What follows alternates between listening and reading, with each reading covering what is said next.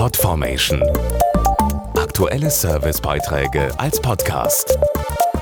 Regelmäßige Infos und Tipps aus den Bereichen Lifestyle und Buntes.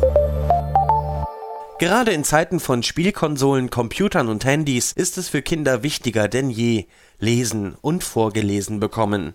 Vor allem bei den ganz Kleinen stärkt es die Fantasie und ist eine gute Vorbereitung auf die Schule.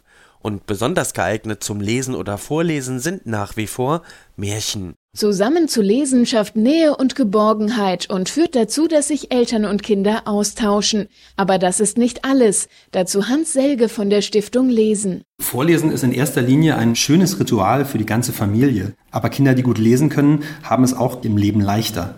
Wer viel vorgelesen bekommt oder selbst viel liest, trainiert ganz nebenbei sein logisches Denken, seine Konzentration, natürlich auch die Ausdrucksfähigkeit, den Wortschatz, die Kreativität und erzielt häufig bessere Noten in der Schule. Besonders Märchen regen die Fantasie der Kinder an.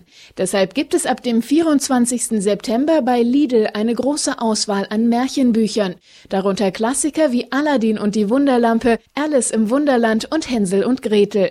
Alle Bücher tragen den Vermerk unterstützt von der Stiftung Lesen. Wir unterstützen die Aktion von Lidl, weil durch diese Aktion eine große Anzahl von Familien mit Büchern in Berührung kommt und diese Familien dadurch die Chance haben, sich für das Lesen zu begeistern. Und es ist wichtig, dass Mütter und gerade auch Väter ihren Kindern so früh wie möglich vorlesen und die Kinder dadurch Lust bekommen, später auch selber zu lesen.